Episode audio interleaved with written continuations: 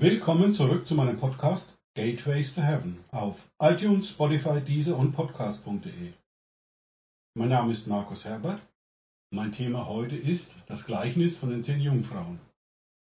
Im letzten Podcast ging es um Matthäus 18,3. Jesus sprach, wahrlich, ich sage euch, wenn ihr nicht umkehrt und werdet wie die Kinder, so werdet ihr nicht ins Himmelreich kommen.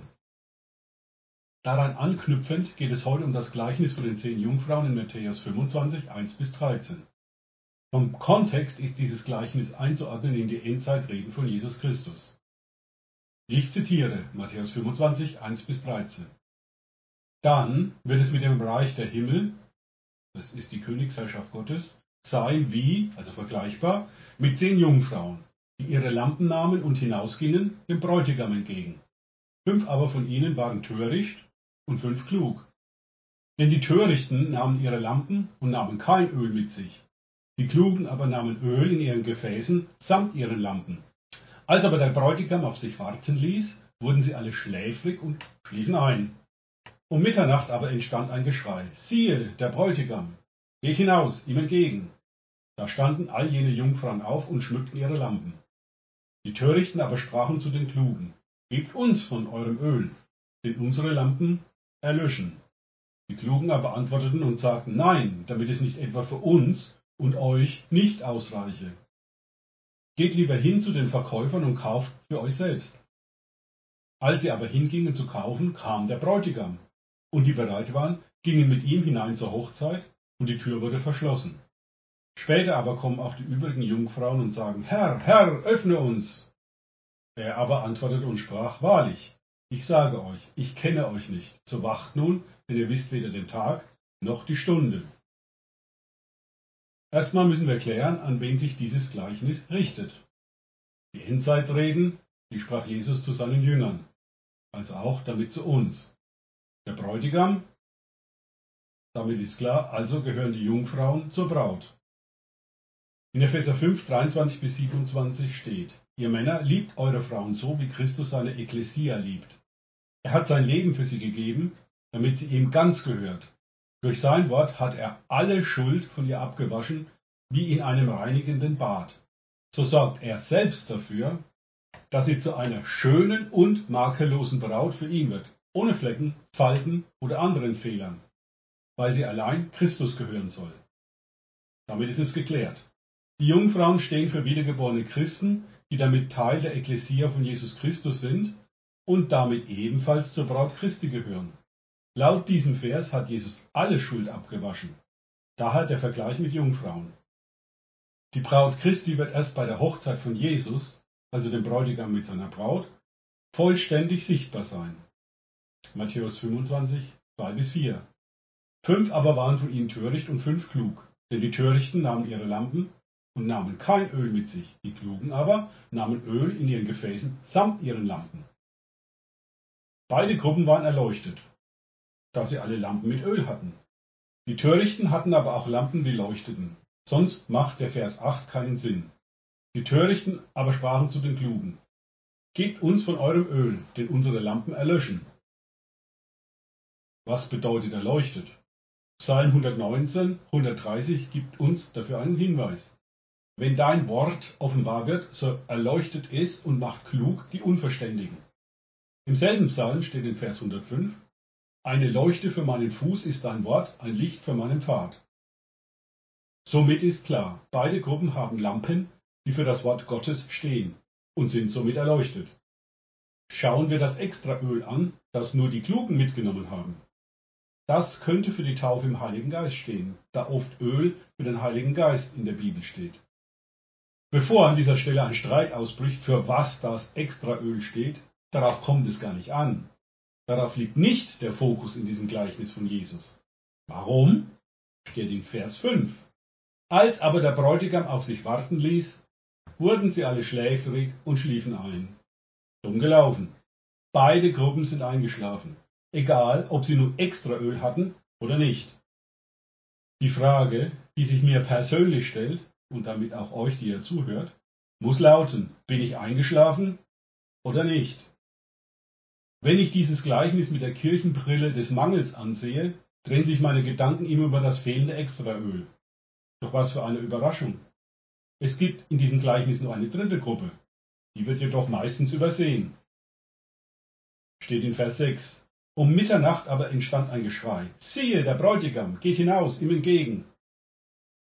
Diese dritte Gruppe war wach. Diese Gruppe erkannte, der Bräutigam will seine Hochzeit mit der Braut feiern, auf die er nun schon über 2000 Jahre gewartet hat. Und diese Gruppe hat ein Herz für die Eingeschlafenen. Sie fangen das Schreien an, damit die aus ihrem Kirchenschlaf aufwachen. Verse 7 bis 10. Da standen alle jene Jungfrauen auf und schmückten ihre Lampen. Die Törichten aber sprachen zu den Klugen. Gebt uns von eurem Öl, denn unsere Lampen erlöschen. Die Klugen aber antworteten und sagten, nein, damit es nicht etwa für uns und euch nicht ausreiche. Geht lieber hin zu den Verkäufern und kauft für euch selbst.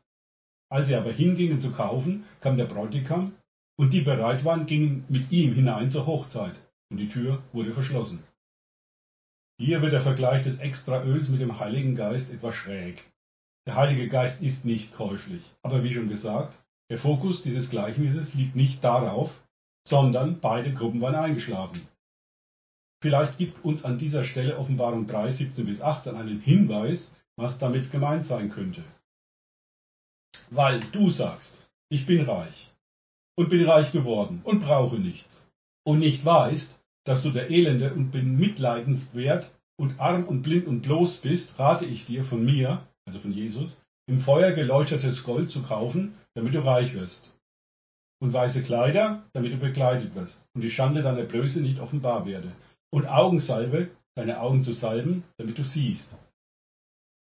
Tja, wenn ich mich im Tiefschlaf befinde, merke ich nicht, dass ich bemitleidenswert, arm, blind und bloß bin. Mein elender Zustand ist mir in keinster Weise bewusst. Ich wäre auch mit dem Kriterium von Zeichen und Wundertaten sehr vorsichtig. Dummerweise steht in Matthäus 7, 22 bis 23, und da sagt Jesus, viele werden an jenem Tag zu mir sagen, Herr, Herr, haben wir nicht durch deinen Namen geweissagt und durch deinen Namen Dämonen ausgetrieben und durch deinen Namen viele Wunderwerke getan? Dann werde ich ihnen bekennen, ich habe euch niemals gekannt, weicht von mir, ihr Übeltäter. Doch weiter mit unserem Gleichnis aus Matthäus 25, die Verse 11 und 12. Später aber kommen auch die übrigen Jungfrauen und sagen, Herr, Herr, öffne uns. Er aber antwortete und sprach, wahrlich, ich sage euch, ich kenne euch nicht. Auweia, es gibt im Königreich Gottes ein zu spät. Zum Glück sagt uns Jesus gleich in Vers 13 die Lösung für dieses Problem. So wacht nun, denn ihr wisst weder den Tag noch die Stunde. Jegliche Spekulation darüber, wann Jesus das zweite Mal wiederkommt, beziehungsweise wann er seine Braut heiratet, sind völlig zwecklos.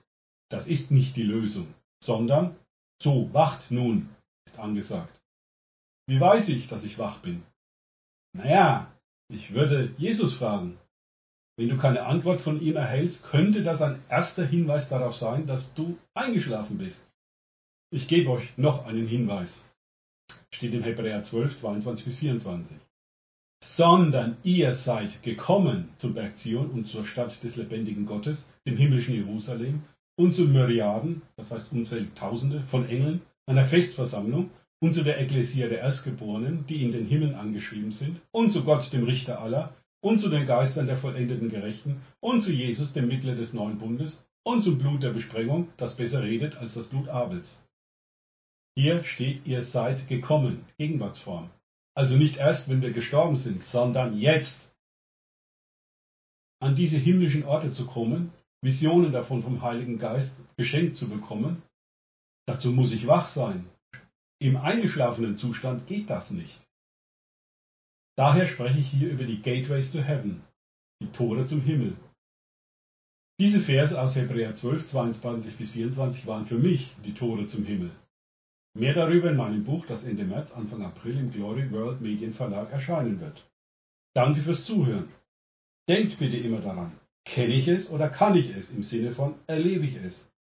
Erst sich auf Gott und Begegnungen mit ihm einlassen, bringt Leben. Gott segne euch und wir hören uns wieder.